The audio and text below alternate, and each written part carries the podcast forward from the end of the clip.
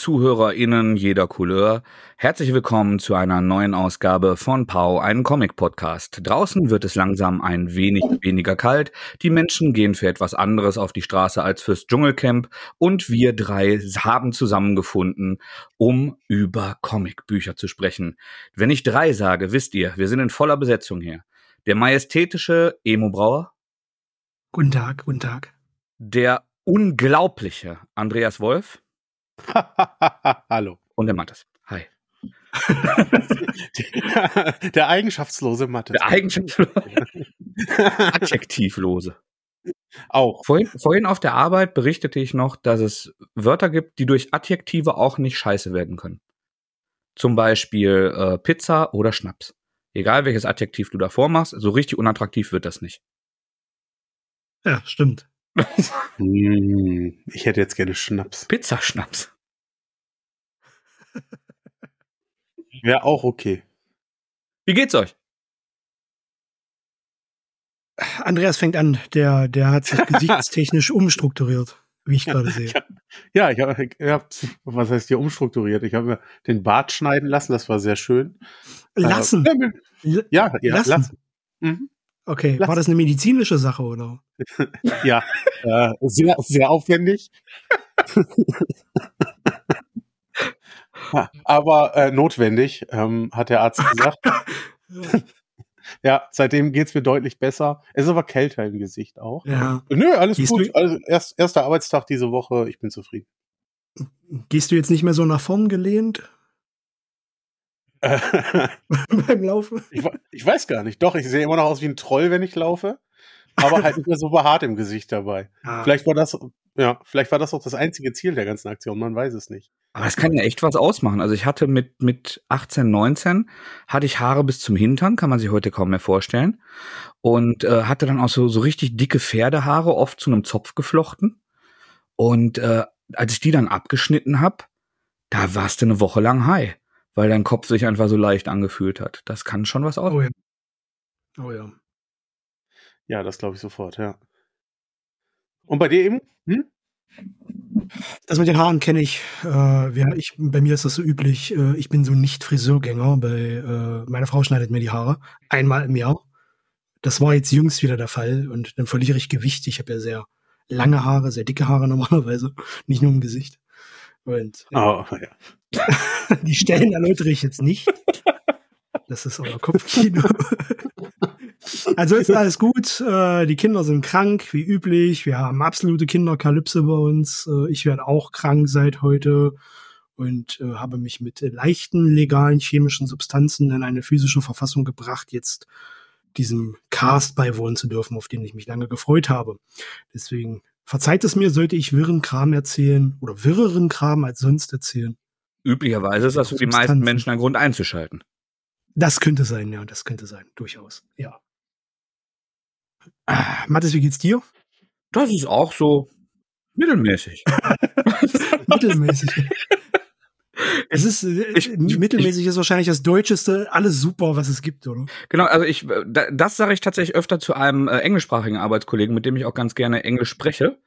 Und wenn der mich ja. fragt, how you doing today, buddy? Dann sage ich gerne mediocre at best. Weil das klingt auf, das klingt auf Englisch so beschwingt aber, aber, es bedeutet ja auch eigentlich gut, weil nicht scheiße gelaufen ist. Aber ich hasse es auch, wenn die Leute dich fragen, wie es dir geht und eine reine Begrüßungsfloskel ist und sie gar nicht wollen. Und du setzt an, irgendwas zu sagen, dass die Kinder krank sind, dass es dir nicht so gut ist, dass was stimmt. Und du siehst so, wie, wie das Augenverdrehen unterdrückt wird, wie die Augäpfel so wild nach oben und unten flickern ja. und der andere sich dann, fuck, Alter, mich interessiert nicht, wie es dir geht, es war nur höflich, es war nur höflich, halt das Maul. und das ist ja. Ich wollte auch schnell zu meinem Thema rüber. Ja, richtig. Hier ist die Kündigung. oh Mann.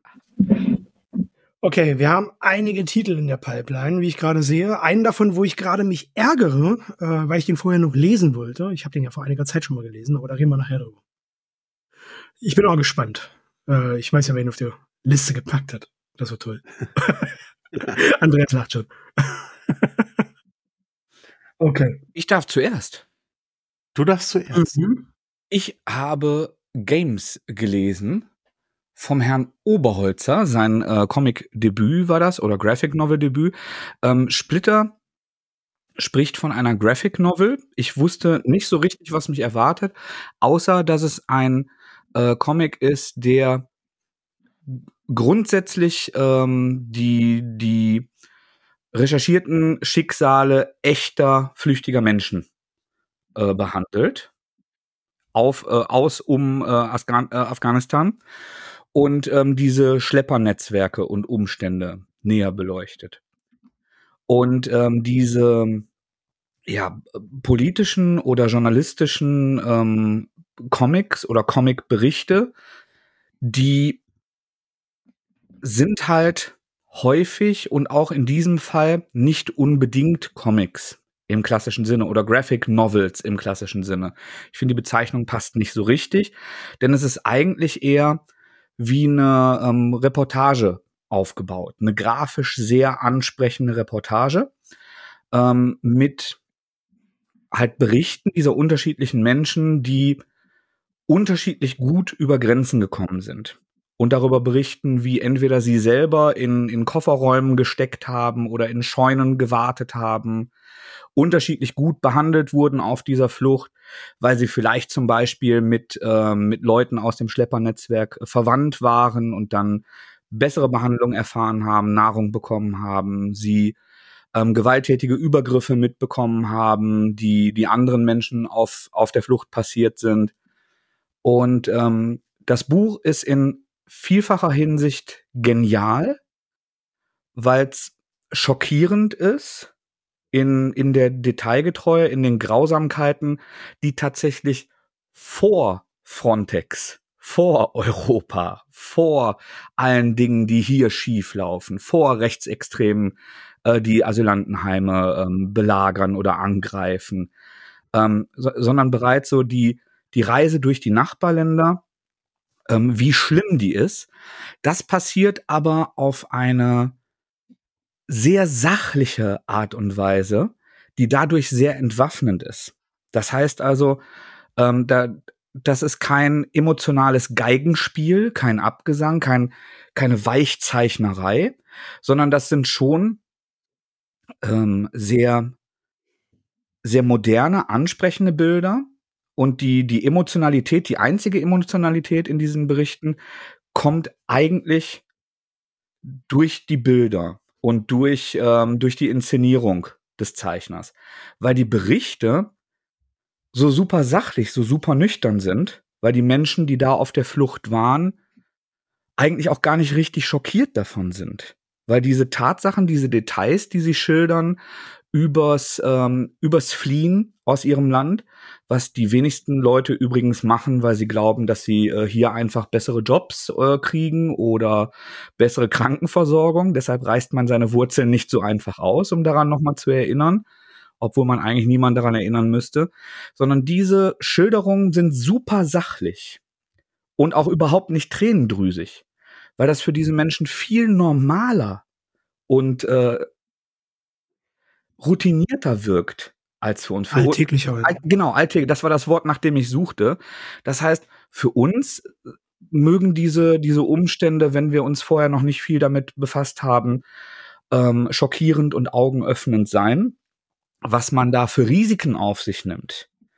Weil, dass teilweise Leute ähm, Haus und Hof verkaufen, um ähm, um dieses Geld zu haben. Dass die viel äh, von, von Rechtsextremen viel beschriebenen Mobiltelefone essentielle Ach. Mittel sind, um zu kommunizieren auf dieser Flucht. Irgendwie entweder zur Familie oder zu Teilen dieses Schleppernetzwerks ähm, Kontakt zu halten. Denn teilweise wird man auch in, in einer Art Geiselhaft bei Teilen dieses Schleppernetzwerks gehalten, bis ein entsprechender Obolus bezahlt wurde, bis man dann weiter zur nächsten Station gebracht wird. Da teilweise mit zwölf Menschen in einem Pkw. Im Kofferraum. Mhm. Mit, mit mhm. äh, sehr schlechter Luft. Und äh, ähm, ich fand, es im Grunde sind die Diagramme, die Flut an valide ähm, aufgedröselten Informationen. Das ist kein wissenschaftlicher Text, in dem du überflutet wirst mit Fakten und Zahlen, sondern das ist ähm, wirklich sehr gut aufbereitet. Du hast nicht den, den Eindruck, so verwässertes Edutainment zu haben, sondern es ist sehr auf den Punkt. Auch dadurch, dass es grafisch so, schö so schön in Anführungsstrichen geklustert ist. Und ähm, es ist schockierend durch seinen Inhalt und niemals emotionsheischerisch. Mhm. Gibt es das Wort überhaupt? Emotionsheischend, glaube ich. Na, äh, also mhm. es, es ist nicht so Disney-Tränendrüsig sondern ja. bezieht seine große emotionale Kraft eigentlich aus der Nüchternheit des Gesagten und aus den, ähm, den emotionalen visuellen Beobachtungen, die der Künstler dann mit seinen Bildern realisiert. Die so ein Mix aus sehr, sehr klassischen, ähm, konturlastigen Zeichnungen, wie man sie aus dem Comic sind, kennt, und ähm, auch sehr, sehr unterschiedlichen Färbetechniken die das Ganze sehr, mhm. eben wie, wie moderne Schaubilder, wie du sie in einem äh, Magazinartikel haben würdest. Mhm. Ja, also ähm, wir haben neulich schon mal drüber gesprochen, dass wir manchmal, äh, wenn wir uns was zu lesen aussuchen, gerne etwas leichteres hätten und politische Themen uns zwar interessieren, wir die aber beiseite legen, weil, weil wir, weil unser Leben manchmal nicht zulässt, dass wir uns jetzt noch in der Zeit, die wir zum, zum Regenerieren, zum Innehalten brauchen, nochmal zusätzlich belasten.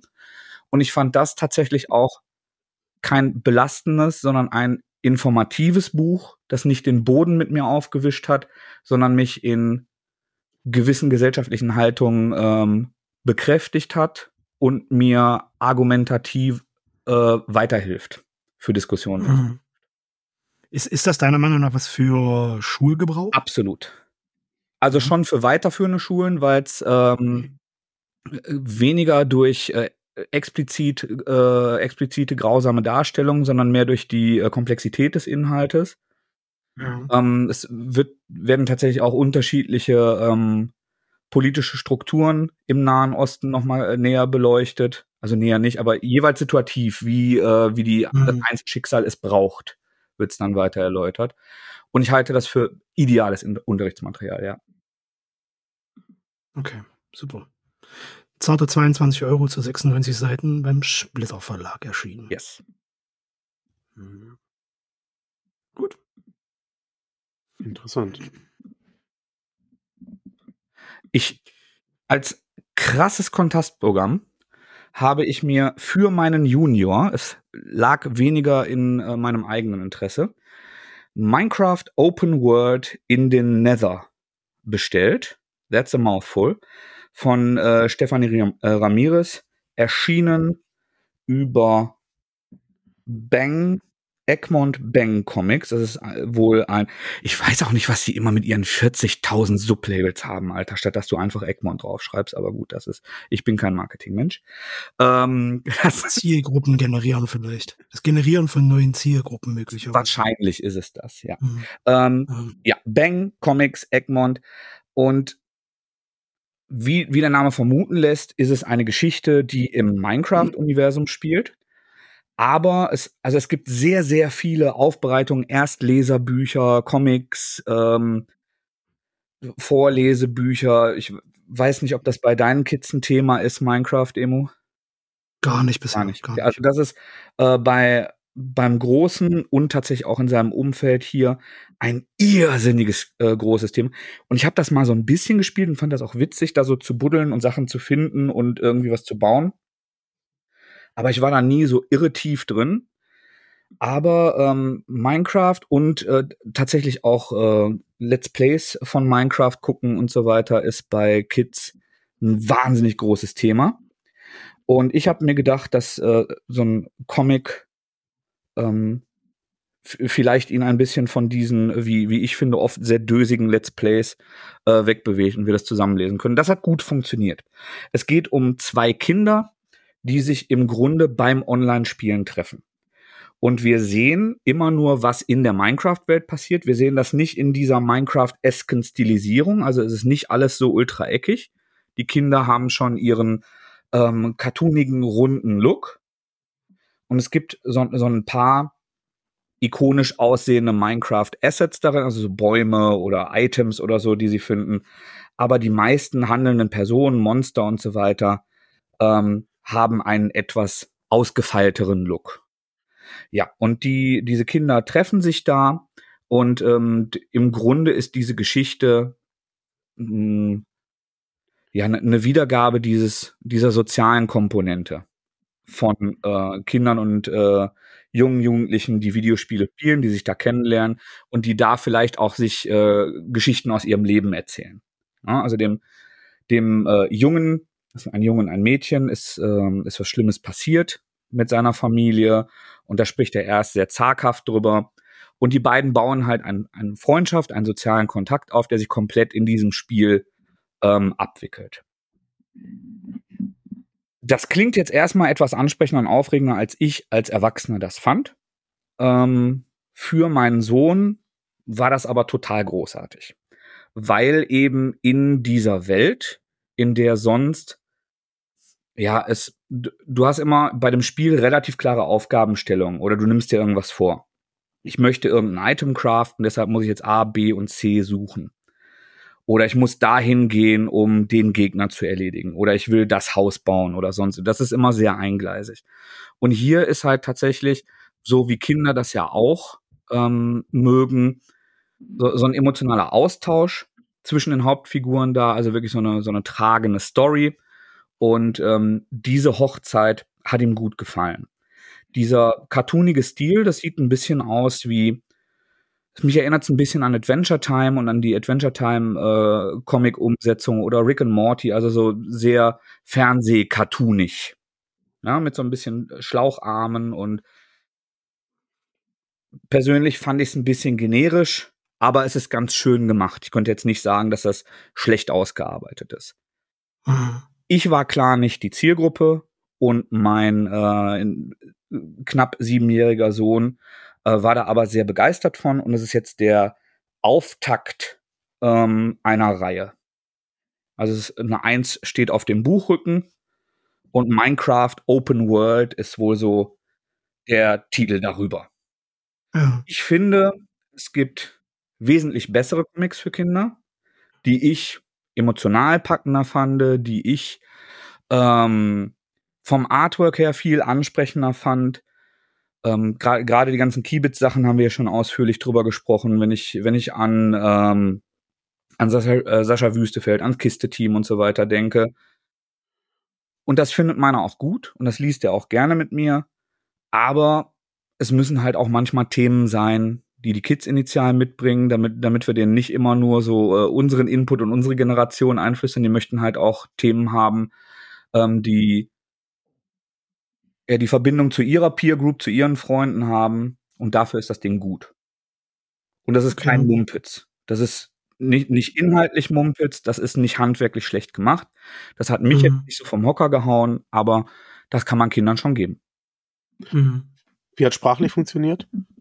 Ganz gut. Also äh, das ist jetzt noch nichts ähm, von, von der Lesekomplexität her noch nichts, was einem Erst- oder Zweit- oder vielleicht Drittklässler so langsam ähm, zum selbstständigen Lesen ähm, einfach genug wäre, aber auf jeden Fall zum Folgen und zum, also mittlerweile, er liest mittlerweile flüssig und ähm, dann lasse ich auch mal eine Sprechblase oder so, aber alleine lassen kann man damit noch nicht. Also schon um die, die Bilder zu bewundern und irgendwie das so zu dechiffrieren für sich, aber nicht um alleine die Geschichte zu vollziehen. Ist kein, nicht erst leserkompatibel. Hm. Okay. Cool. Bei uns war auch noch nicht ein Thema, äh, also alleine ähm, das, das, das Minecraft-Universum. Also ich bezeichne es als Universum, ja. ich habe überhaupt keine Ahnung davon. Ich habe das auch noch nie gespielt. Ich kenne das tatsächlich nur vom Namen und von dem Hype, was man immer so aufschnappt.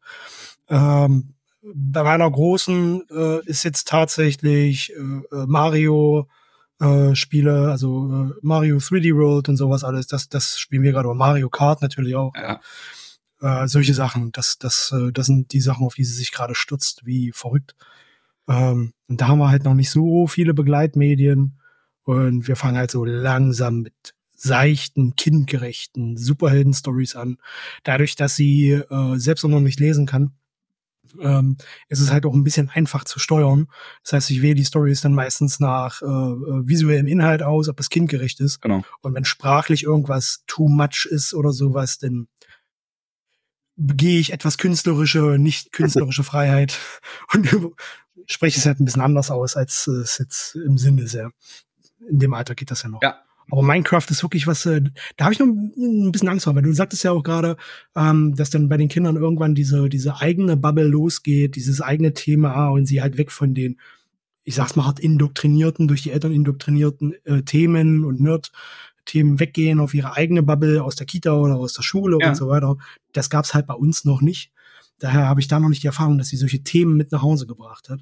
Und da bin ich auch sehr gespannt, was das denn wird. Und ich hoffe, das ist kein Murks. Das ist, ich nicht frühzeitig enterben muss. Das ist aber auch was, wo äh, dass wir eigentlich unterstützt haben, als er sich dafür interessiert hat. Mhm. Als andere Kinder, weil, weil äh, meine Frau und ich da auch schon mal reingeschaut hatten. Also wir haben es nicht ja. intensiv gespielt, aber wir kannten das. Und im Grunde hat er das lange Zeit erstmal als großen Lego-Baukasten genutzt. Und dafür ist es auch cool, weil Kinder dann kreativ okay. sind und weil sie eben wie Lego ein Haus bauen oder einen ja. Tunnel nach unten und in dem Tunnel dann eine Leiter und Fackeln an die Wand. Und dann halt, also im Grunde wie, du setzt einzelne Elemente hin. Und dieser mhm. kreative mhm. Aspekt macht das schon zu einem sehr, sehr guten Spiel für Kinder. Und deshalb haben wir das eigentlich auch unterstützt. Während man, während wir zum Beispiel bei Paw Patrol dagegen gehalten haben und das aber nicht völlig verhindern, sondern nur klein halten konnten. Mhm. Okay. weil, weil wir es halt doof fanden. Ne? Also wenn, ja. wenn ein Pixar-Film geguckt werden soll, dann sind Mama und Papa äh, on fire, dann machen wir mit. Wenn es ja. gerade in, äh, ins Budget, also ins zeitliche Budget, de, in, ins äh, Bildschirmbudget passt. Aber ähm, Paw Patrol dürfen sie dann auch gucken, wenn das äh, inhärenter großer Wunsch ist, weil es ja nicht jugendgefährdend oder schlimm verrohend oder, äh, oder ja. totaler Unne. Aber dann machen wir halt nebenher auch irgendwie was anderes. Dann sind wir halt nicht so begeistert. Ich finde, das ist äh, eine, eine ehrliche Form äh, okay. der, der gemeinsamen Mediennutzung. Ich äh, musste vor einiger Zeit diesen neuen Miraculous Ladybug-Film im Kino gucken ja. mit der Großen. Die hat sich das extrem gewünscht und äh, kannte die Serie halt äh, teilweise. Sie hat das halt immer wieder geschaut und äh, wollte dann unbedingt den Film sehen. Oder was heißt, wollte den Film sehen? Ich war so dämlich, habe mitbekommen, dass da zum Kinofilm da ist.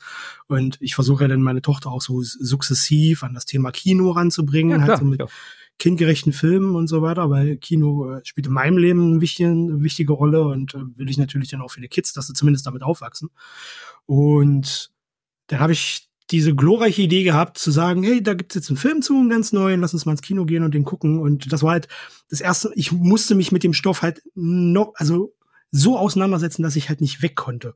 Also nicht nochmal so ein bisschen reingucken und so schauen, wie es ist. Äh, muss ich da jetzt irgendwie ein Hirnaneurysma erwarten, wenn sie das schaut oder so, sondern ich musste den ganzen Film gucken und ich war brachial schockiert und habe dann auch äh, versucht, ich fand es einfach nicht gut und äh, Stereotype, Klischees, die da bedient wurden äh, äh, zwischen Rollenbildern, auch wenn es eine Superhelden-Thematik war, fand ich halt heftig. Was heißt denn auch, weil, weil Superhelden sonst so weit weg von Stereotypen, Rollenklischees sind? Äh, nee, weil äh, Superhelden tritt man bei mir in eine offene Tür mit ein. Ja. Aber äh, mit solchen, ja, mit solchen Themen, äh, die dann halt auch so abgefrühstückt werden, so unreflektiert abgefrühstückt werden, das dachte ich, ist nicht cool. Was mache ich hier eigentlich gerade, ja? Und dann versucht man dann halt so sukzessiv, so langsam die die Kleine dann halt auf andere Themen zu bringen und ja, hat mir nicht so gefallen, muss ich wirklich sagen. War wirklich äh, Stranger Film und naja, seltsam. Ja, naja. Ich habe das letzte Mal raus aus dem Teich mitgeguckt und das war ein Jackpot, der hat mich sehr gut unterhalten. Ja. Raus aus dem Teich. Ist das ein Pixar-Film? Äh, Dreamworks. Im, Im, Imagination. Also hier Minion, ah. Super Mario, ja. Und der mit Enten. Also das. Äh, für, kind, für Kids empfehlenswert. Äh, tatsächlich habe ich gedacht, ich gehe mit. Und ja. äh, die, die gucken halt Kino. Und ich war aber auch, äh, ich war voll alert, der war richtig gut. Cool. Merke ich mir.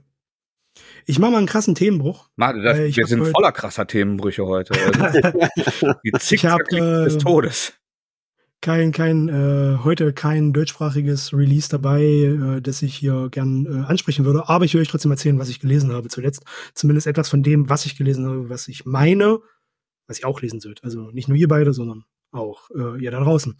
Ähm, ich habe mir die neue James Tinian der vierte Comic-Reihe äh, The Deviant, Deviant war es, ja? Deviant. Ich glaube ja. Äh, The Deviant angeschaut, ähm, die jetzt seit November letzten Jahres bei Image Comics erscheint. Das soll so eine Miniserie sein, auf neun Ausgaben angelegt. Drei sind bisher raus. Also ich betone, ist bei weitem noch nicht abgeschlossen. Ich habe die ersten drei Hefte gelesen.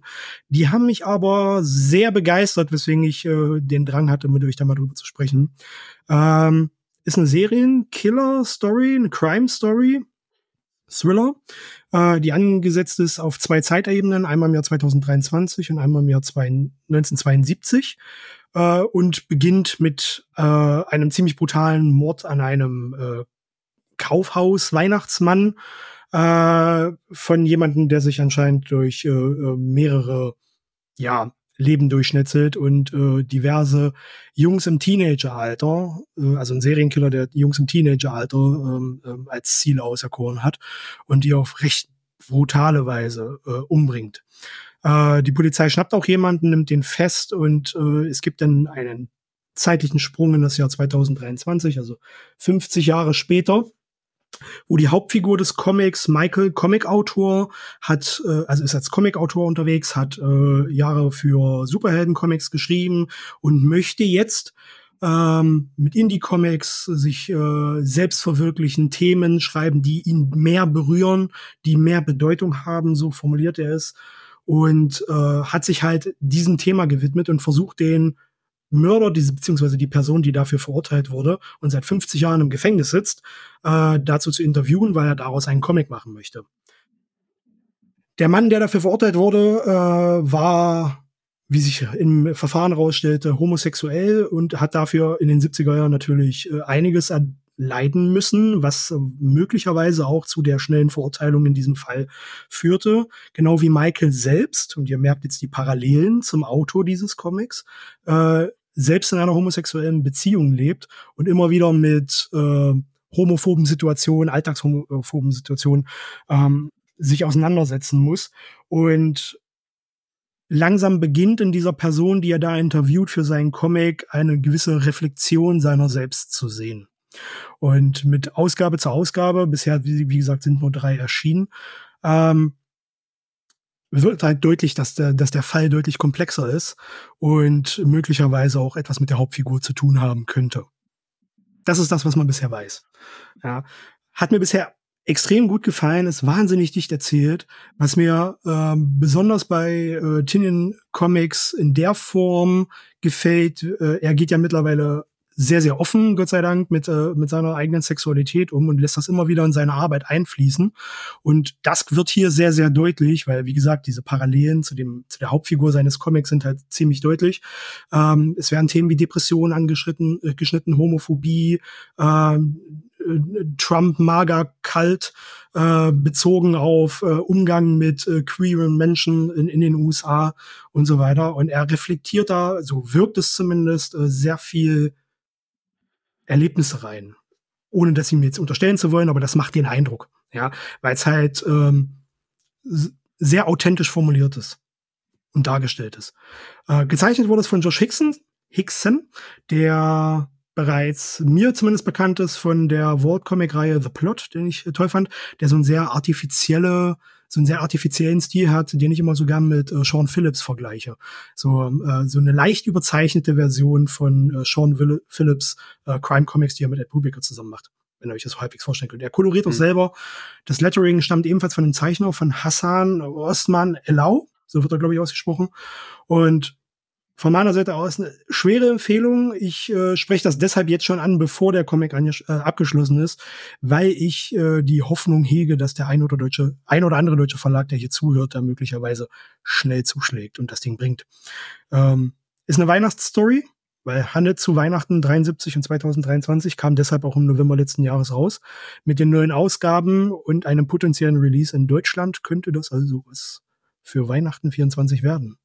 Cool. Sofern man auf meine bescheidenen Worte hört. Ansonsten, wenn nicht, holt euch im Original. Ist wirklich mega gut. Ich finde es interessant und ich wusste tatsächlich nicht, dass Tindien schwul ist. Nee? Nee, war mir nicht klar. Also ich habe, ich verfolge ja sehr wenig Social Media mittlerweile. Mhm.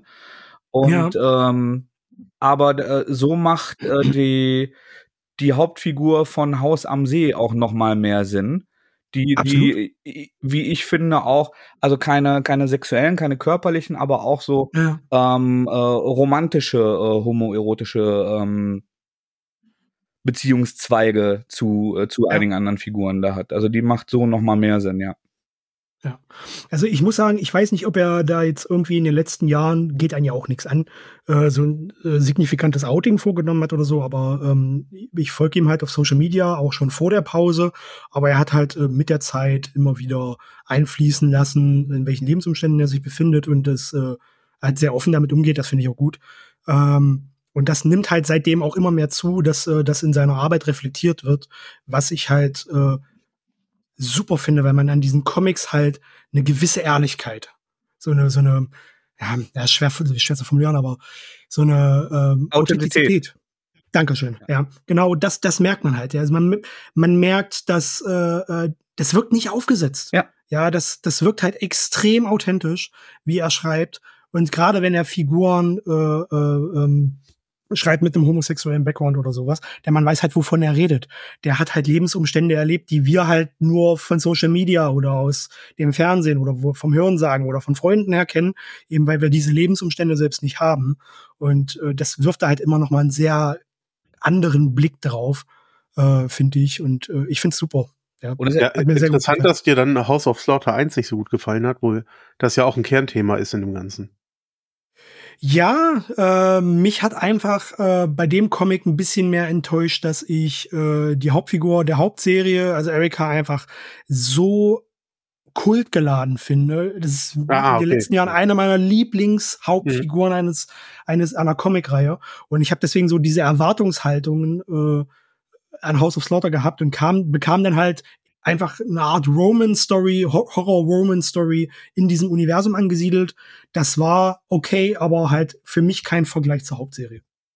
Ja, also im Vergleich zur Hauptserie verstehe ich das, genau. ähm, aber äh, ich fand es trotzdem recht intensiv und da ja, auf jeden Fall. ja auch schon auf. Ne? Ich glaube, ja. man, man darf sich auch als äh, Rezensent oder Blogger oder Influencer äh, ruhig ein bisschen davon distanzieren, ähm, dass also man gerät sehr leicht in die Falle, dass irgendwelche ähm, Trolle auf Social Media brüllen.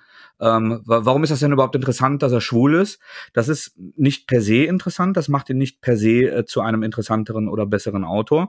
Das macht ihn aber, so wie du gerade gesagt hast, macht, wenn ich äh, über ähm, über schwule Lebensumstände und Realitäten spreche oder die in, mein, äh, in meinen Geschichten verarbeite, äh, macht es das authentischer und hat das vielleicht auch seinen Grund, dass es dann auch für, äh, für Cis-Männer nachvollziehbarer wird und ist dann eine ja. gute Sache. Das heißt also, wo ich Repräsentation von ähm, schwulen Charakteren wie, äh, wie zum Beispiel in, in Saga oder generell äh, LGBTQ-Charakteren, äh, da hat Saga ja noch ganz andere Sachen gemacht, ähm, die der, deren äh, Orientierung und der Identität dann nicht Gimmick sondern Begleiterscheinung ist, die dann in erster Linie halt ähm, Reporter oder Bewacher des Kindes oder die, die eine ganz andere Funktion haben, wo es mhm. dann also nicht darum geht, ähm, die Schwierigkeiten der, der sexuellen Orientierung in der Gesellschaft zu zeigen. Das ist bei, denn Saga ist es ja eine, äh, bei Saga ist es ja eine ganz andere Gesellschaft und so wird das ja ganz, ganz toll gelöst. Das ja. heißt aber trotzdem, dass man darauf hinweisen kann, und darf und sollte, wenn ein, äh, ein Autor oder ein Zeichner eben dieser Gemeinde angehört und da besondere äh, Leistungen für erbringt oder das besonders greifbar und lesbar für, für Menschen außerhalb der Community macht. Ja. Ne? Das, das finde ich wichtig, das zu differenzieren. Ja, und gerade weil es jetzt hier in dem Comic zum Beispiel, deswegen habe ich das jetzt auch so erwähnt, weil es halt ein sehr wichtig, das ist ein essentielles Plot-Element. Ja. Er schreibt halt hier äh, über äh, den, den Umgang eines Mannes mit der eigenen Sexualität, eines äh, vermeintlichen Serienkillers äh, und dessen Umgang mit der eigenen Sexualität, äh, wie diese beiden Menschen sich vergleichen und, ref und projiziert ja zumindest macht er, wirkt es so, dass er halt seine eigene Person in diese Hauptfigur rein, wie gesagt, Comic-Autor, der vorher Superhelden-Comics geschrieben hat, damit komplett gebrochen hat, weil er was eigenes machen wollte, was ihn mehr erfüllt. Das sind genau diese Elemente, die wir halt von Tinians Biografie in der letzten fünf Jahre kennen. Ja. Und äh, daher ist das halt meiner von meiner Seite aus jetzt erwähnenswert gewesen, weil äh, er halt da was Persönliches drin verarbeitet. Ja. Absolut, finde ich auch. Ja. ja. Genau. Super Comic, richtig, richtig gut. Ja, ich finde auch der Hat mir sehr gut gefallen bisher. Ja. Ich hoffe, der kommt im Deutschen, aber derzeit stehen die Chancen sehr gut bei den Autoren. Ja.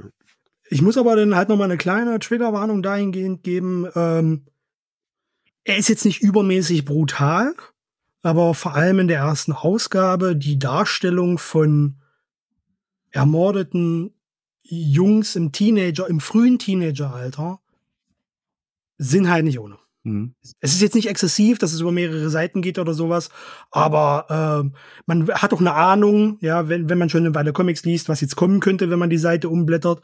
Aber das ist halt was, das sind halt Kinder. Ja, das darf man halt nicht vergessen. Ja, ja also dahingehend noch eine kleine Triggerwarnung. Ja. Ach, schön. Ja. Hoffentlich. Wie gesagt, bei Image Comics erschienen, haben auch Überformat. Also die erste Ausgabe war, glaube ich, knapp 50 Seiten und die nächsten dann auch so um die, gut, die haben immer am Ende eine Menge Werbung drin. Also um die 30 Seiten Content äh, haben die Hefte. Ja. Ähm, ich möchte nicht über Tinian reden, aber über äh, äh, Tom Taylor. Und wenn ich nicht über Injustice reden kann, gerade weil ich den letzten Band noch nicht gelesen habe, dann will ich über den letzten Band von DC Horror äh, sprechen. Krieg der Zombie-Götter. Ähm, Deceased hieß es, glaube ich, im Original, was ein deutlich schönerer Name ist als DC Horror. Ähm, genau, der letzte Band kam jetzt raus. Krieg. Äh, nur noch mal. Bitte? Krieg der Zombie-Götter. Ja, es. Lassen wir uns nicht vom Titel verwirren. Ähm, äh, Nochmal zur Erinnerung. Im Original, im Original war es Deceased War of the Undead Gods. Ja. Also, was klingt wie ein mächtiger Manowar-Songtitel. Ja. ja, ja. Und, jetzt, und so jetzt, DC Horror kriegt jetzt Jetzt klingt halt wie. Als hätten Megaherz ein neues Album rausgebracht. Oder, ah, ja. oder den Soundtrack zu einem John Sinclair Heft gemacht. Aber ja, vielleicht auch beides. vielleicht auch beides. Und nein, keine bösen E-Mails jetzt. Ich habe auch gerne John Sinclair gelesen. Es gibt da aber schon Abstufung in der sprachlichen Brillanz. Aber gut, Andreas, zurück zu mir. ähm, ja, so, so sehr möchte ich auf den Inhalt gar nicht, gar nicht eingehen. Also die Prämisse war ja, die Anti-Lebensformel wurde losgelassen. Ähm, einige Superhelden wurden davon befallen. Ähm, andere, anderen wurde vorher das Leben genommen. Ähm, und jetzt ist halt quasi so das letzte Kapitel da. Und was ist noch, noch größer als die ganze Erde ist verseucht? Natürlich, das ganze Universum ist verseucht und zwar das ganze Multiversum ist verseucht. Ähm, das ist also so ein bisschen der Stand, an dem man ist. Ähm, man hat eigentlich eine Heilung gefunden, die funktioniert aber nur stellenweise und ähm, jetzt droht gerade dieser Virus über das ganze Multiversum sich zu verteilen und gleichzeitig ist es auch der Abschluss der Reihe. Das waren dann am Ende, meine ich, fünf Paperbacks, die da erschienen sind. Ja. Ähm, hat von Anfang an Spaß gemacht und macht auch bis zum Ende Spaß. Man soll sich da echt nicht von dem Titel irgendwie äh, zurückhalten lassen. Das ist ein toller Comic, der ist emotional zwischendurch, wenn es darum geht, wer wirklich verloren geht auf dem Weg. Ähm, ich mag die Storyline rund um ähm, rund um die Batman-Familie sehr, sehr gerne, die er da geschrieben hat. Mit der er geht mit allen echt gnadenlos um ähm, und ist ein toller Abschluss und ist neben Injustice, glaube ich, meine liebste Reihe von ihm. Äh, okay. Die, die, sich auch wirklich lohnt. Also das ist, äh, das, das ist, ist über die so ganze Strecke gut geblieben, ja. Also das kann ich wirklich ja. alles gut lesen. Hab also ich habe, ich erinnere mich, ja. dass du gesagt hast, dass das schon so so langes Event üblich äh, schon so Auf und Abs in in der Optik sind, aber inhaltlich hält das die ganze Zeit das Level, ja. Inhaltlich ist das wirklich super. Die kannst du alle alle lesen. Wie gesagt, es sind fünf Paperbacks. Das ist sogar überschaubar ähm, und man kann sich die richtig schön weglesen. Und eigentlich sind sogar diese Nebenbände, diese, ähm, es gibt so ein Schurkenband extra, die mir noch am meisten Spaß gemacht haben, die eigentlich nur wie so ein kleiner Einschub wirkten ähm, und dann nochmal richtig reingeschlagen haben.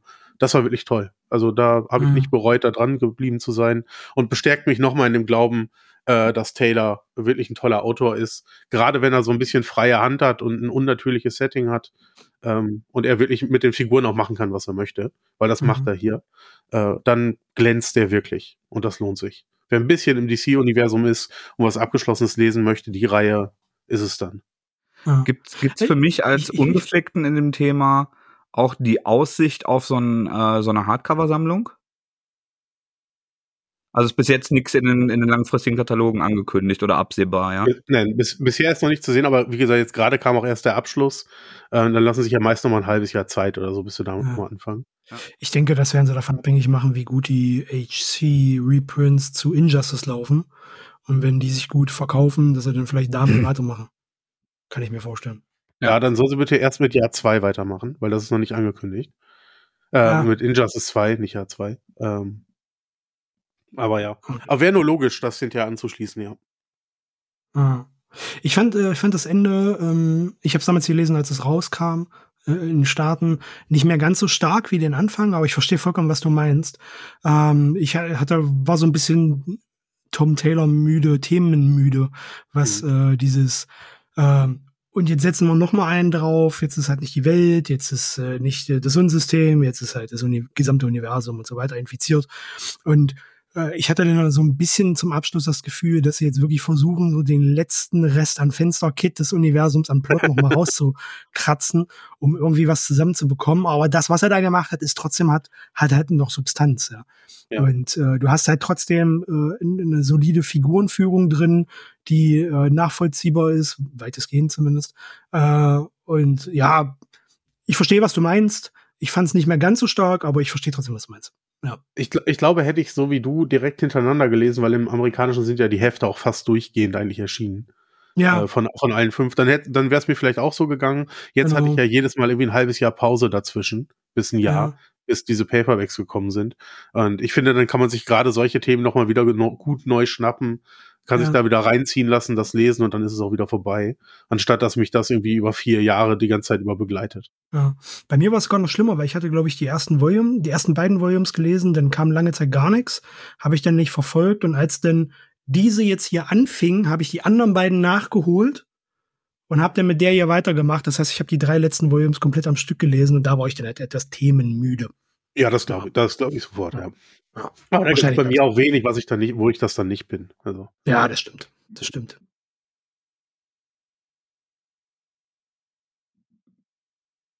Zombifizierte Figuren, die einem bereits ein Begriff sind, bringt mich zu Briar, die Legende von Dornröschen, ähm, bei Splitter erschienen und äh, ist der erste Band zu einer düsteren Fantasy-Reihe, die eben lose auf äh, Dornröschen aufbaut, aber ähm, das, das Ganze ja mit, mit so unterschiedlichen ähm, Völkern ähm, und äh, in, in ein düsteres, ruppiges Fantasy-Szenario, das, das auch voller ähm, Schimpfworte und äh, teilweise auch voller äh, rassistischer Äußerung oder also man fühlt sich das ein oder andere Mal an, äh, an Witcher oder vielleicht auch zart an, an Game of Thrones erinnert. Und das Ganze hat aber so einen, ähm, so einen Anime-esken, buntstiftigen Look. Der Emo schaut gerade so, äh, so irritiert. Ger nee, nee, German, German Garcia, sagt dir das was, ist der Zeichner? Äh, vom Namen, ja, mir sagt eher der Autor was. Also Christopher Cantwell, den, Wo, den kenne ich. Woher kennst du den? Superhelden-Comics. Der hatte zum Beispiel die Dr. Doom-Reihe für Marvel geschrieben. Für Marvel war der unterwegs. Ja. Ja, daher kannte ich den, ja. Ja, und ähm, ich persönlich ähm, bin nie ganz tief in die Story reingekommen. Also Dornröschen erwacht und äh, stellt fest, dass sie, äh, dass, dass ihr Volk um sie rum verraten wurde und äh, der, ein Prinz sie äh, geküsst hat, ähm, be beziehungsweise sie geheiratet hat während ihres äh, Tiefschlafs, um, äh, um politische Ränkespiele voranzutreiben, sie da also nur benutzt wurde und äh, Dornröschen sieht auch hart runtergerockt aus nach dem langen Schlaf im, im Dornenmeer und zieht jetzt los und äh, reiht also eine eine Gruppe von äh, von invaliden äh, Fantasy-Stereotypen-Figuren um sich, die, äh, die sie dann auf ihrem Rachefeldzug begleiten sollen. Das, dieses erste, dieser erste Band ist jetzt also ganz viel Worldbuilding, führt die Charaktere ein und hat Spaß gemacht. Aber es ist halt schon ein bisschen gefangen zwischen Rollenspielerhumor und dem, dem Versuch, dark und gritty sein zu wollen. Deshalb bin ich in keins so richtig reingekommen. Okay. Das ist aber, glaube ich, ein, ein, äh, ganz persönliches Geschmacksproblem und ich glaube, dass äh, Andreas da zum Beispiel sehr große Freude dran haben wird, weil äh, der, der noch Pen und Paper affiner ist als ich. Mhm. Ja? Interessant. Also hätte ich nicht erwartet, dass so viel Elemente aus der Richtung dann mit dazukommen. Doch, doch, also das ist, das ist sehr, äh, also es fühlt sich sehr wie, wie ein Pen-and-Paper-Abenteuer an. Also auch wirklich so okay. mit sich zusammenfindender äh, Figurentruppe und die, die haben auch alle irgendwie so, so Quirks und so merkwürdige äh, charakterliche Eigenschaften. Also es gibt bei den Hexen finden sie dann den einzigen männlichen Hexer, der, äh, der von äh, äh, den, den ganzen anderen weiblichen Hexen auch die ganze Zeit beleidigt und rumgeschubst wird äh, wie, wie, wie so eine Dienstmarkt und ähm, das also das hat einen, einen Humor, den man vor allem versteht, wenn, äh, wenn man viel in, äh, in so Fantasy Worldbuilding und äh, vor, vor allem Tabletop Rollenspiel und so weiter da unterwegs war, glaube ich. Die die Optik gefiel mir meistens sehr gut ähm, weil es halt auch so ein sehr, sehr eigener Look ist, der die ganze Zeit zwischen so ähm, sehr, sehr groben, krassen Pinselstrichen und dann so, so feiner Disney-esker ähm, Linienführung ähm, sich einfindet. Das oszilliert manchmal aber auch ein bisschen daneben für meinen Geschmack. Also das ist ziemlich gut, mhm. aber nicht, nicht kohärent die ganze Zeit Vollgas, finde ich. Und im gleichen Atemzug habe ich noch ein äh, Dornröschen für, äh, für den Junior äh, bekommen, nämlich den zweiten Band von Simsalagrim von Splitter. Und das ist auch die Dornröschen-Umsetzung. Simsalagrim ähm, habe ich, glaube ich, im Cast schon mal mit euch besprochen, ist um, im Grunde die ähm, eine deutsche Comicproduktion zu einer deutschen Kinderserie, die von der Optik her, also es kam, glaube ich, in, in den späten 90ern, frühen 2000ern, ich war da schon zu alt zu. Ähm, das, der Arbeitsauftrag scheint gewesen zu sein, lass Grimms Märchen machen und es wie die Gummibärenbande aussehen, weil alle menschlichen Charaktere im Grunde wie menschliche Charaktere aus der Gummibärenbande aussehen.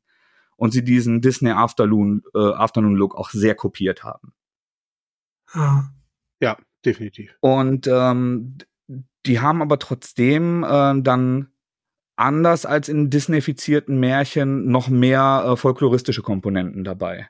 Also Hänsel und Gretel, Hexenhaus, die, die grausameren äh, Sachen, die, die für den äh, internationalen Mainstream äh, wahrscheinlich heute zu ruppig sind und deshalb eher in Horrorfilmen umgesetzt werden, die, äh, die, die Grimmschen Sachen. Ist schon für Kinder abgeschliffen genug, dass man sie nicht so hart traumatisiert wie wir unserer Zeit, als wir es vorgelesen bekommen haben. äh, aber ähm, hat, hat halt noch ähm, mehr, mehr Bezug zu den ursprünglichen Werken, die von den Grimms ja aber auch häufig im europäischen Umland aufgesammelt und dann nur umgetextet wurden. Aber das ist eine andere Geschichte. Ähm, sieht wieder hübsch aus, wie eine Serienfolge. Ich finde, es tat dem Pacing nicht so gut, diesmal eine Geschichte zu nehmen, die auf die vollen, ich glaube, 40, 50 Seiten verteilt wurden. Im ersten Band mhm. sind es ja zwei Märchen, war das so gesplittet. Das ist aber tatsächlich auch in der Trickserie so, dass es längere Folgen gibt und äh, eben kürzere Geschichten, die dann aufgesplittet sind.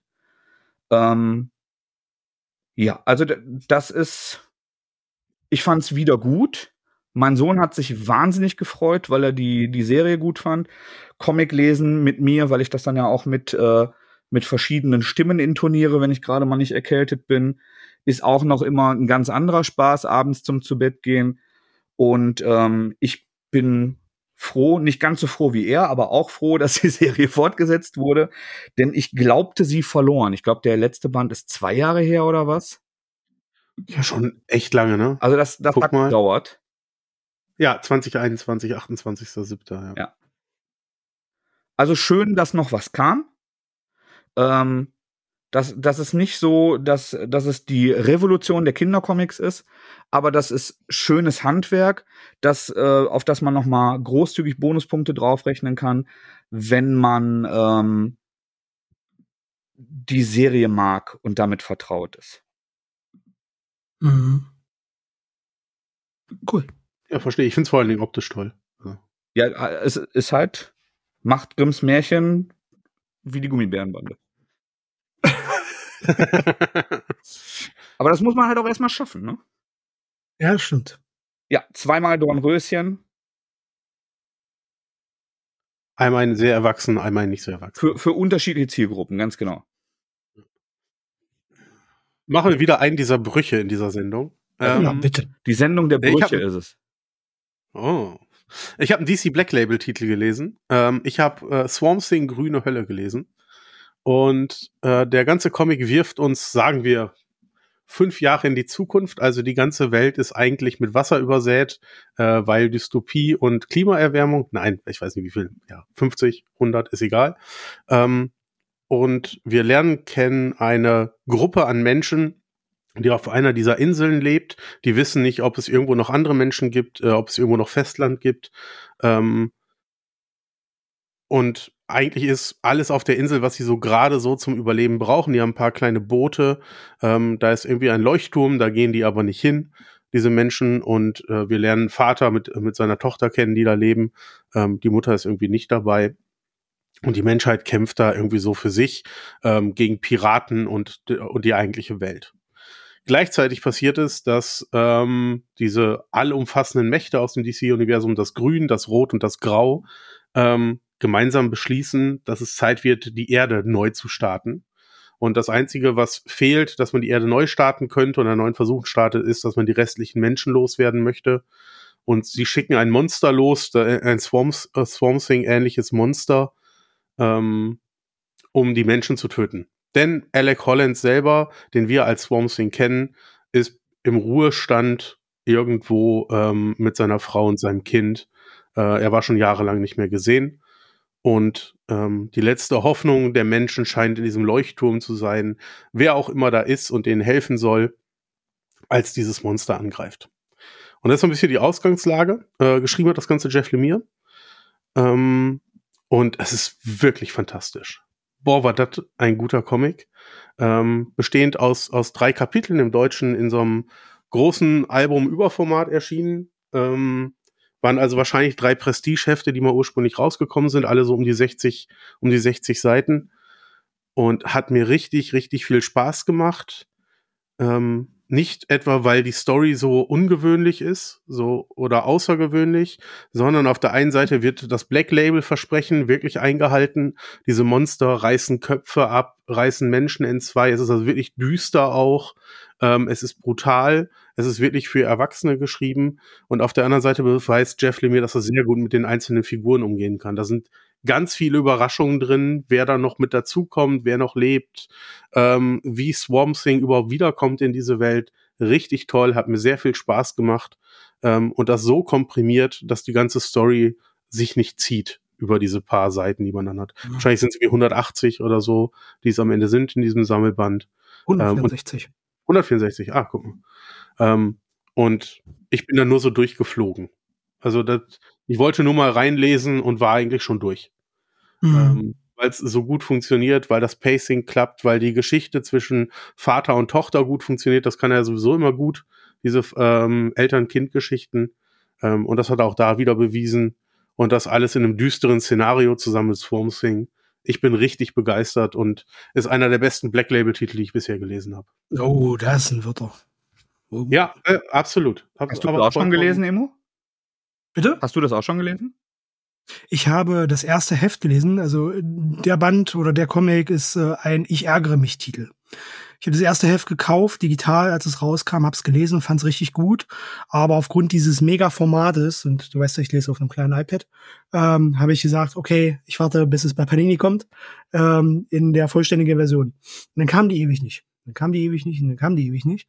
Und dann habe ich es mir vor einiger Zeit äh, zu einem unverschämt günstigen Preis nochmal als Digital-Paperback gekauft, aber noch nicht wieder gelesen und jetzt kam es ja. im Deutschen. Also sollte, das heißt, sollte ich, machen, ja. Ja, ich werde es wahrscheinlich, ja. Ja, ich habe ich hab das erste Heft, dieses erste Prestige-Heft habe ich gelesen und fand es auch richtig gut, aber wollte es dann halt, ähm, das ist so ein Ding, wo ich sage, da lohnt es sich, äh, die Printversion zu lesen. Ja, absolut. Also gerade weil es in so großer Version rauskommt. Ähm, mhm. Und auch die Bilder passen dazu, ne? Das ist sehr grobes Artwork. Doug Manke heißt der Zeichner, sagt mir gar nichts. Habe ich vorher. Oh, ja? Green Lantern-Legende, DC-Comic-Legende. Okay.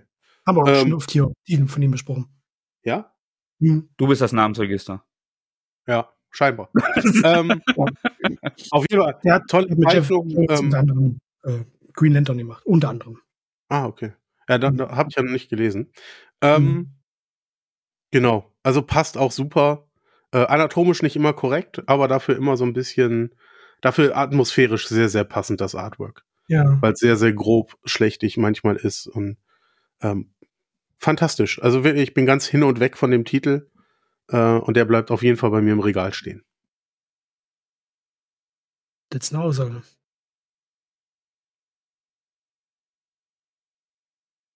Mathis, wir haben ja auch Titel gemeinsam gelesen. Haben wir. Ich weiß gar nicht, Emo, hast du den schon gelesen? Damals, als er rauskam, bei dem ominösen digitalen Anbieter, ja. Die ah, ursprüngliche. Okay. Stimmt, das war noch diese, wie, da habt ihr doch das Special zugemacht, als die, äh, die Autoren alle ähm, auf, auf dieses auf diese Self-Publishing-Plattform durch nee, Newsletter nee, gewechselt nee. sind, oder? Nee. nee. Nee, das war was anderes. Äh, Scott Snyder hatte einen Exklusivdeal, ich weiß nicht, ob er den noch hat. Mit, mit Comixology. Äh, Comixology. Das war's, ja. Genau. Ja. Genau, den es ja jetzt nicht mehr gibt, äh, aufgekauft und so weiter. Und das war der erste Titel seiner, seiner Exklusivreihe. Da kam dann irgendwie innerhalb von sechs Wochen, glaube ich, oder fünf Wochen, ich weiß es nicht mehr genau, jede Woche das erste Heft einer seiner neuen Serien raus und das war der erste. Mhm. War ein mega Sale damals äh, so angekündigt, weil mit welchem, mit dem Zeichner halt auch, ja. Dieses Kreativteam auf einmal das war natürlich ja. ein Bombastik. Ja. Für alle, die unsere Liste nicht haben, erwähnen wir, dass wir äh, We Have Demons gelesen haben. Emo also bei Erscheinen auf Englisch. Andreas und ich jetzt die deutsche Ausgabe, ähm, die bei Splitter erschienen ist, die sich ähm, die Rechte, wie Max, glaube ich, neulich im Gespräch mit dir, Andreas, erzählt hat, wenn ich mich richtig erinnere. Ähm, die ganzen Comixology äh, Snyder-Sachen kommen jetzt, glaube ich, bei Splitter. Das war so ein Paketdeal. Und äh, genau. Und die bringst du zum ersten Mal gedruckt. Und das ist so der Grund, warum sie sich eingelassen ja. haben. Ja. ja.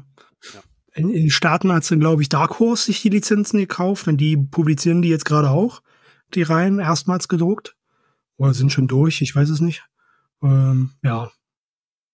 Der hat ja haufenweise, also Snyder hat ja seltsame Exklusivdeals, der, was heißt Exklusivdeals, aber seltsame Deals, ist jetzt bei IDW, ist er mit irgendeiner Comicreihe drin. Ja. Der bringt ja da und da und da überall mal Titel raus. Und das war aber so ein riesengroßer Themenblock, den er halt so gleichzeitig entworfen hat. Ja.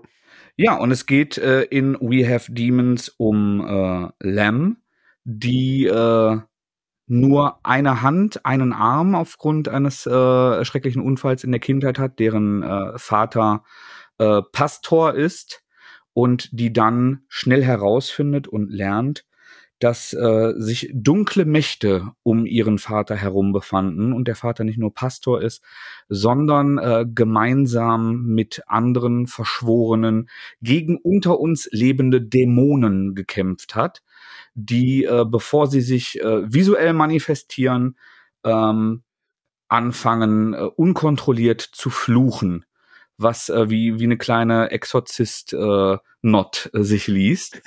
Und, ja.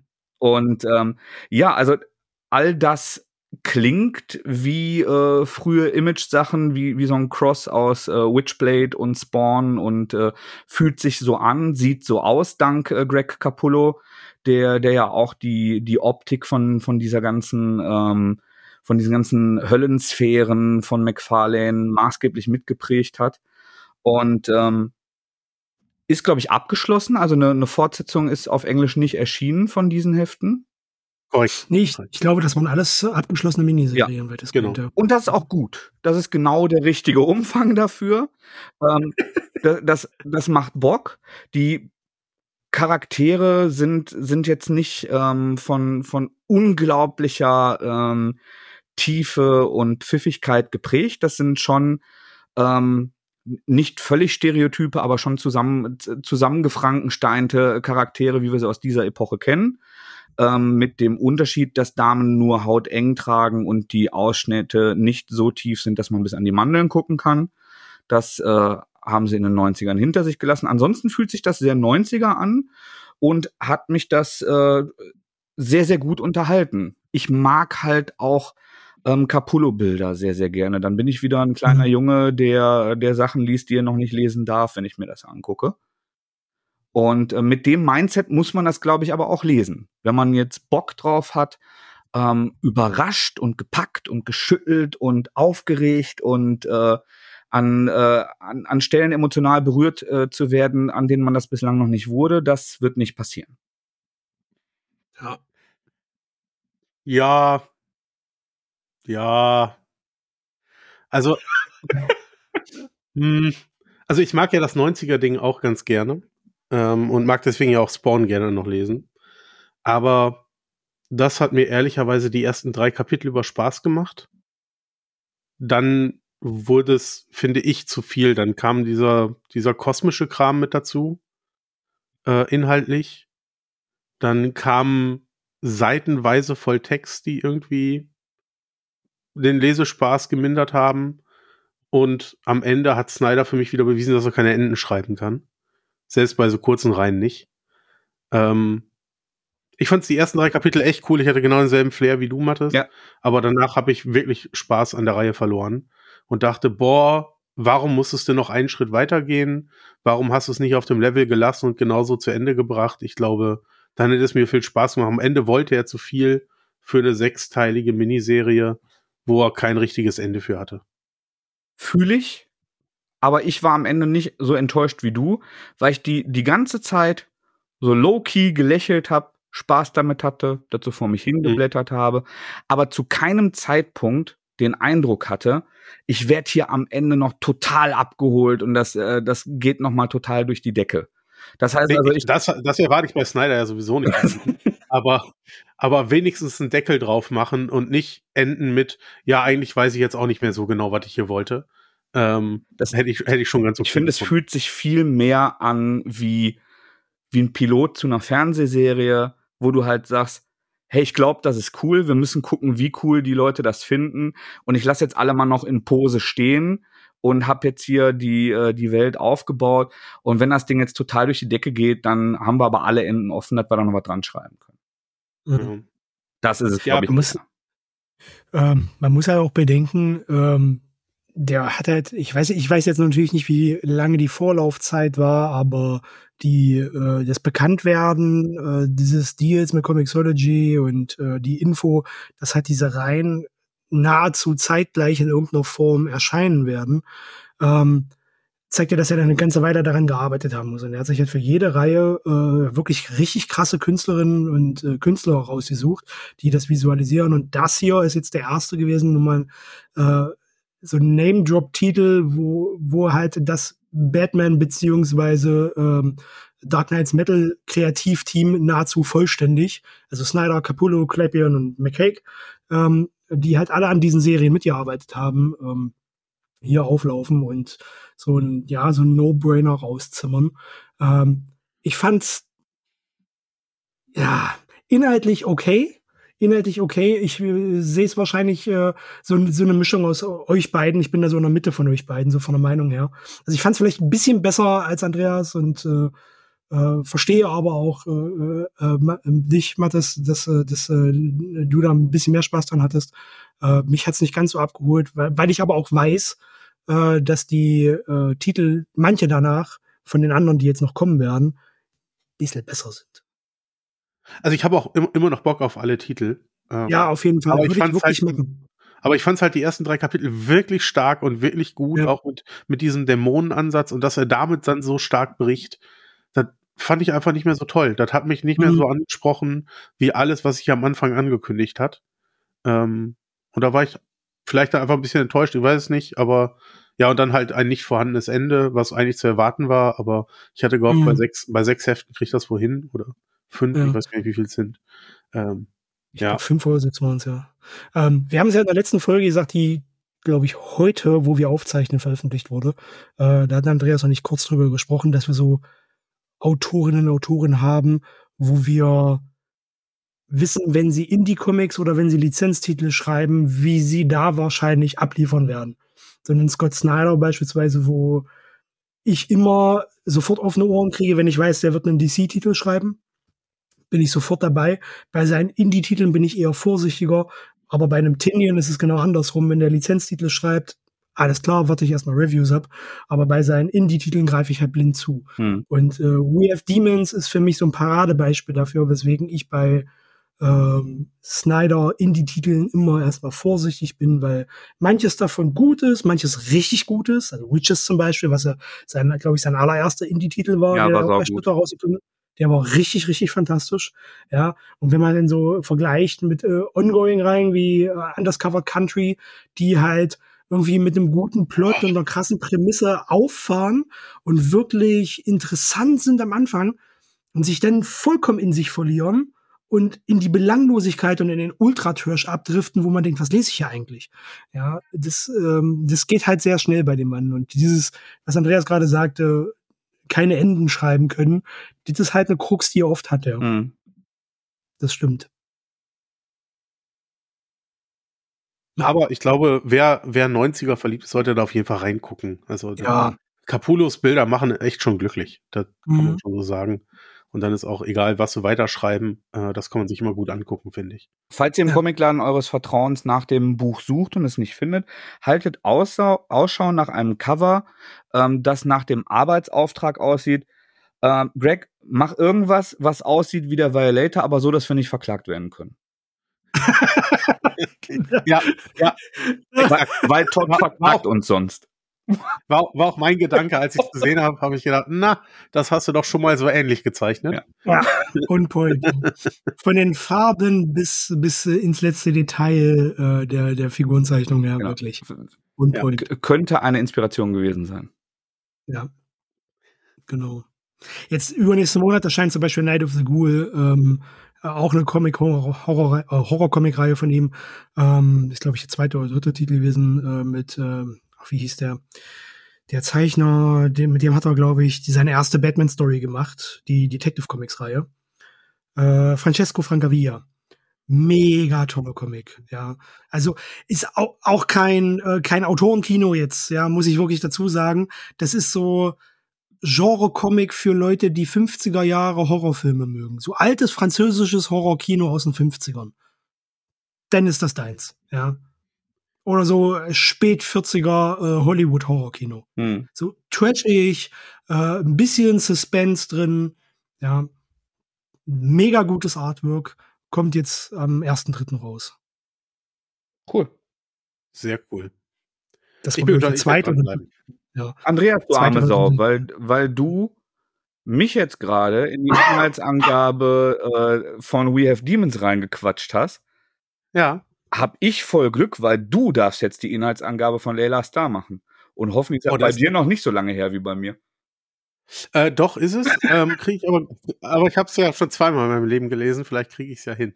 Äh, ähm, in Layla Star geht es darum, dass die Menschheit kurz davor steht, ähm, das unendliche Leben zu ermöglichen, weswegen der Tod quasi arbeitslos wird.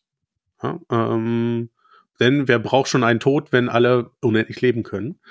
Ähm, anstatt aber in Selbstmitleid Mitleid zu zerfließen, ähm, sucht der Tod sich einen, einen, einen Körper einer jungen Frau von Layla Starr, ähm, geht auf die Erde und möchte gerne verhindern, dass derjenige, der die, äh, der die Unsterblichkeit entdeckt, ähm, quasi an diesen Punkt in den Le äh, im Leben kommt ähm, und, und, und diese Entdeckung gemacht wird, damit sie halt ihren Job behalten kann.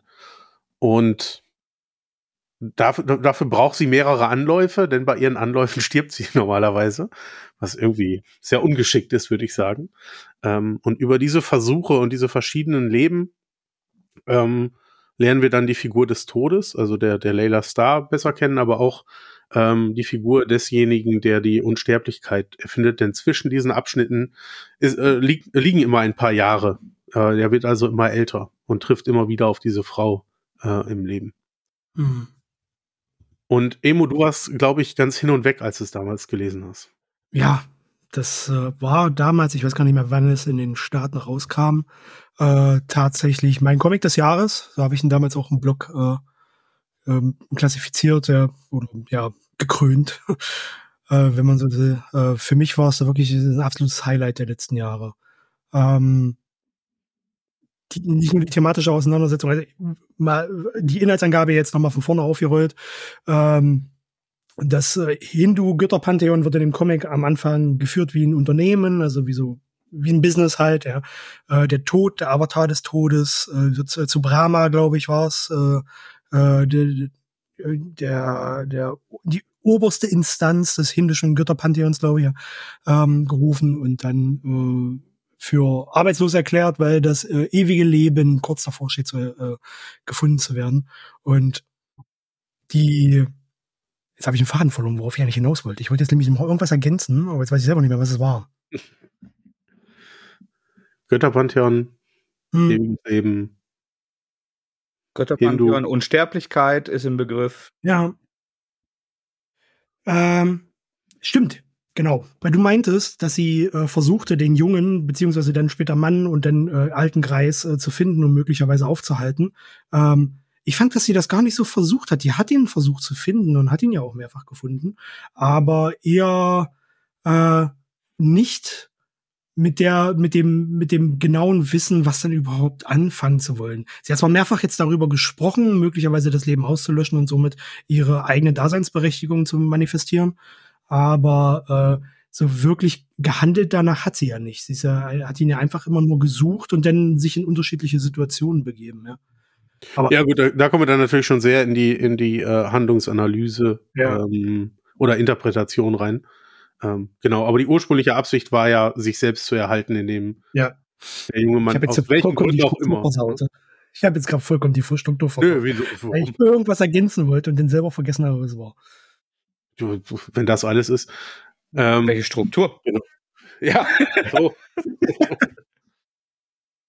Mir hat das jetzt sehr gefallen. Sau gut.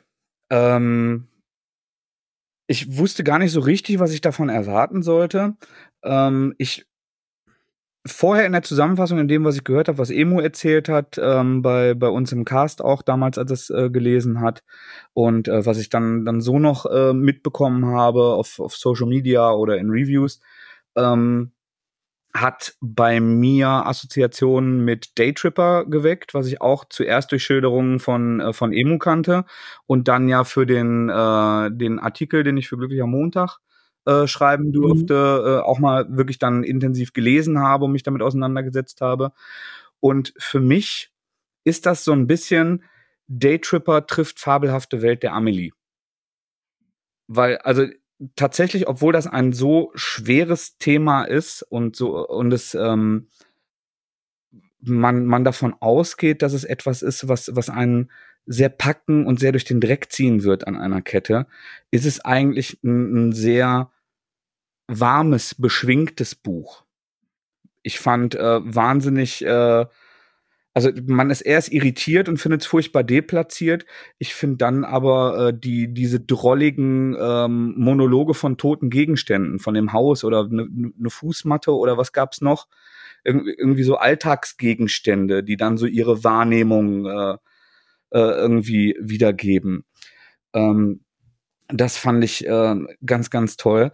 Und ich habe gerade bei diesem, diesem Buchprojekt und bei diesem Artikel, äh, wo ich Daytripper und einige andere ähm, Dinge gelesen habe, die den Tod in Comic ähm, thematisiert haben, ähm, fand ich erst Daytripper und jetzt Layla Star die, die positivsten, gesündesten Statements zu Trauerbewältigung. Also, dass man halt wirklich ähm, so, so, ein, so eine Sicht darauf bekommt, dass der Tod zum Leben gehört, was dann aber nicht nur so eine Floskel ist, die die Oma dir sagt, wenn wenn äh, wenn Opa gehen musste, sondern was was wirklich ausführlich über einen sehr langen Zeitraum illustriert wird, warum es irgendwann völlig in Ordnung ist, wenn ein Leben zu Ende ist. Warum das nicht ewig weitergehen muss, auch wenn uns traurig macht, dass jemand geht. Und ähm, das als Comic zu erzählen, dabei zu unterhalten, dabei dich emotional auf so eine Reise mitzunehmen, dich in so eine Welt zu entführen, die du mit nicht so richtig vergleichen kannst, die schon Anleihen hier und da genommen hat, aber ähm, et etwas schon ziemlich Neues macht, auch mit dieser psychedelischen End-60er, Anfang 70er Optik, die es die ganze Zeit fährt, auch durch die Farbgebung. Ähm, handelt ja auch zum Teil da. Äh, genau, zum Teil handelt es da, aber die, ich finde, visuell wirkt die ganze Zeit so ein bisschen 60er, mhm. Anfang 70er. Also gerade durch, ja. durch Farben und auch durch, ähm, durch die Form der Figuren, die mich auch die ganze mhm. Zeit an, an so psychedelic Modezeichnungen erinnert. Und so ein, ja. so ein bisschen All-Red-Vibes manchmal auch hat. Ja, und mhm. äh, ich fand's saustark. Hoffentlich bin ich jetzt nicht schon zu sehr in die Detailanalyse gegangen, aber das ist nee, halt, gar nicht. Das ist ein Buch, was ich, was ich viel mehr mit dem Bauch gelesen habe und im Bauch mitgenommen habe als im Kopf.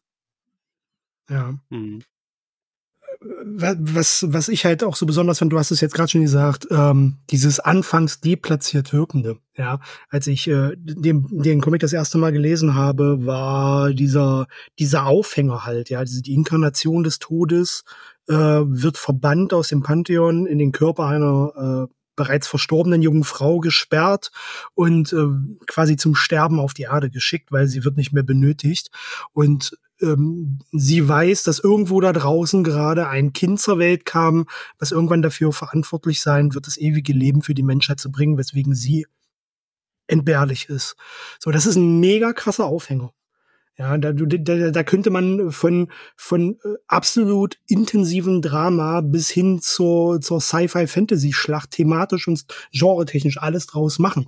Aber der Comic verläuft nachher wie ein totaler Easy Read in einem, äh, an einem warmen Sommerabend. Ähm, wie so ein Film-Movie. Genau. Genau, mit, mit immer dieser, dieser, dieser, dieser unterschwelligen Melancholie, die, diese, diese, diese Allgegenwärtigkeit des Todes, was ja paradoxerweise tatsächlich so ist, weil die Protagonistin des Comics nun mal der Tod ist. Ja, das heißt, man fühlt quasi die Allgegenwärtigkeit, weil sie durch die, die unterschiedlichen Etappen, die sie in ihrem langen Leben hat und die vielen Tode, die sie auch stirbt und darf dabei die Angst vor, selbst vor dem Tode, oder zumindest das suggeriert, die Angst vor dem Tode verlieren zu können, und die Leben, die sie kennenlernt und auch verlieren lernt, ähm, dadurch halt so, so unbewusst, ohne dass man genau weiß oder vielleicht schon am, äh, am Anfang oder im ersten Teil des Comics verstanden hat, wohin die Reise geht, weil man ja immer noch diese große Prämisse, wie so ein Damoklesschwert über sich hat und sich fragt, was, was, was, was wird das hier eigentlich alles, ja?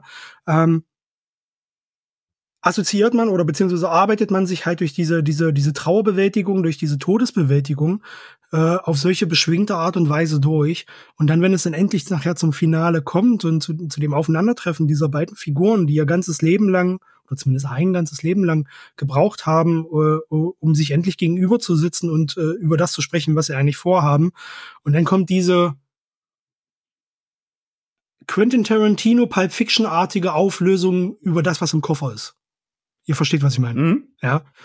Und das fand ich so dermaßen stark. Das war für mich der so ein mega Mindfuck-Kniff, was den Comic für mich so gut gemacht hat, dass sie eben genau das so nicht aufgelöst haben, ähm, sondern, sondern äh, diese, diese, diese, diese Unbeschwingtheit ähm, nochmal damit zementiert haben eigentlich. Äh, weswegen ich einfach nur da saß, äh, nach dem Ende des Comics das zugemacht habe und erst wirklich tagelang diesen Comic verarbeitet habe. Aber nicht auf eine negative Weise, dass er mich irgendwie bedrückt hat oder so, sondern einfach, weil das so eine unvergessliche Geschichte ist, die, die wirklich nicht allzu oft äh, in der Form so erzählt wird. Aus der du aber auch so eine Positivität, so eine Wärme ja, mitnimmst. Ja, und das hat auch genau. die ganze Zeit so einen unterschwelligen Humor. Das hat keine Gags, die irgendwie gestreut genau. werden, sondern halt diese, diese sprechenden Alltagsgegenstände oder teilweise auch die, die bizarren Todesarten, durch die sie äh, immer wieder umkommt. Äh, das ist und auch, wie sie halt wiederkommt, ne? Und wie sie also, wiederkommt. Das, das die hat halt, halt auf und ach, schon wieder, ja, ja. Das, das hat halt auch so äh, Groundhog Day Vibes irgendwie. Also ein täglich grüßt das Murmeltier. Und ja. äh, also und so wie ich vorhin gesagt habe, dass mir äh, We Have Demons Spaß gemacht hat, aber halt wie einem wie, wie dem 14-jährigen Jungen wieder, der halt so was, was halb Verbotenes irgendwie liest, irgendwas, was so, so gritty und äh, daneben ist. Ähm, ich aber nichts bekommen habe, was mir etwas wirklich Neues gibt, was, was mit mir macht, was irgendwie Spuren hinterlässt, ähm, ist das bei Layla Star auf jeden Fall der Fall. Und ich glaube, mhm. dass es schon unterschiedlich mit Menschen resonieren wird. Ich denke jetzt nicht, dass äh, jeder das Buch nimmt und hinterher sagt, das ist das totale Must-Read. Ich glaube, wir sind uns relativ einig, dass es eins ist. Ähm, aber das ist im, im, am Ende ist es immer noch ein abstrahiertes, künstlerisches Buch über Trauerbewältigung. Das macht sehr, sehr viel, sehr warm und bunt und einprägsam und aufregend und speziell. Aber das ist es. Und das muss man schon halt mhm. auch wollen und sich darauf einlassen. Ja. Absolut. Also ich muss sagen, ich bin froh, das zweimal gelesen zu haben. Ähm, und obwohl mein Englisch, glaube ich, gar nicht so schlecht ist, dadurch, dass mein Arbeitsalltag eigentlich komplett auf Englisch stattfindet, war es im Deutschen doch noch mal ein bisschen eindringlicher, intensiver. Vielleicht habe ich mir auch mehr Zeit gelassen, vielleicht wusste ich eher, worauf ich mich einlasse. Ähm, aber beim zweiten Lesen habe ich noch viel mehr mitgenommen. Und für mich war am Ende tatsächlich sogar der übergeordnete Plot vollkommen egal. Also ja. am Ende, am Ende war es mir völlig egal, ob sie, ob sie, was sie schafft oder was sie erreicht. Ja. Es ging wirklich eher um diese Beziehung zwischen den beiden. Ähm, ja. Und das sollte ja mit dir passieren. Das ist ja das Geniale. Genau. Das sollte ja genau. mit dir passieren, dass, dass dir das egal ist. Exakt, exakt. Ja. Also ich glaube, der hat alles erreicht. Meine Lieblingssequenz ist übrigens immer noch die Party, wo die sich die Zigarette teilen. Ähm, Boah, das optisch wie inhaltlich. Und dann auch aus Sicht von der Zigarette, ne? Ist es die Zigarette, ja. die ja. da spricht? Ja, ja, ja, ja. Auch geil. Ja. Das, ja. Also ganz tolles Buch, finde ich auch. Das ist, ja, das ist, das ist so ein Ideenfeuerwerk, finde ich, wo die, wo die Ideen einen nicht so, als guck mal, was ich jetzt hier für einen absolut markanten Kniff in meine Story einbaue, ins Gesicht springe, sondern die wirklich so dezent erzählt ist. Ja, das, das ist so ein Comic, äh, um es wirklich von meiner Seite aus am besten zu beschreiben, einer der Titel, zu dem ich immer wieder zurückkommen werde. Und das sage ich zu sehr, sehr wenigen Comics. Das sehe ich ähnlich und ich werde mich außerdem jetzt intensiver mit Ram V beschäftigen, den ich vor allem äh, durch Hinweise von Emu immer wieder kannte. Weil auch wenn ich weniger an Superhelden-Themen partizipiere als ihr, ähm, bin ich ja doch immer wieder dabei, wenn ihr darüber sprecht. Und ist das ein Name, der häufig gefallen ist bei Emu? Und ähm, ich habe also es ist eigentlich komplett koinzident, dass ich Carnage doch weitergelesen habe. Und da ein kleiner Ausblick. Ähm, ich war ja vom ersten Band so mittel angetan, habe gesagt, wir müssen gucken, wo das hingeht. Hab da jetzt den zweiten gelesen und werde in einer der nächsten Episoden darüber und auch mit dem Ange äh, über das angeschlossene Event nochmal sprechen. Und mit Ram V werde ich mich mehr beschäftigen. Mhm.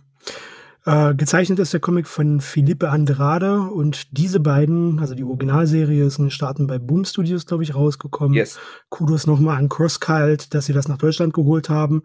Äh, ich habe das nicht für möglich gehalten, als sie damals kamen, weil das auch für US-Verhältnisse eher Special Interest ist. Ähm, ganz, ganz großen Dank dafür, dass ihr das nach Deutschland geholt habt. Und kleiner Hinweis, dieses Kreativteam arbeitet gerade an einer neuen Miniserie für Boom Studios, die Rare Flavors heißt, und davon sind bereits drei Ausgaben erschienen. Hast du schon gelesen? Nein, das, da warte ich tatsächlich, bis es abgeschlossen ist. Cool. Ja. Verstehe ich. Ich werde berichten, sobald ich dies habe. Ah, aber da enden wir ja. doch mit einem, mit einem Knallertitel, das ist doch schön. Mhm. Auch schön, dass also wir wir haben ja auch in der Community äh, sehr oft darüber gesprochen. Ich habe darüber sehr oft gesprochen. Ich weiß, dass auch viele äh, äh, Leserinnen und Leser in de, im, im Discord oder sonst wo äh, in äh, Social Media Kommentaren und so weiter darüber auch äh, gesprochen haben, weil wir darüber gesprochen haben und das dann auch gelesen haben. Ich habe da viel Feedback bekommen und es ist schön, dass es jetzt auch mal mit einem deutschen Publikation bei uns hier im Cast äh, stattgefunden hat und ja, Empfehlung an alle da draußen, die den, die den Titel noch nicht kennen, guckt da unbedingt mal rein. Ja, ja. gehe ich mit. Und damit vielen, vielen Dank fürs Zuhören, äh, euch da draußen. Emu, Mattes, vielen Dank für eure Zeit und noch einen schönen Abend. Macht's gut. Tschüss.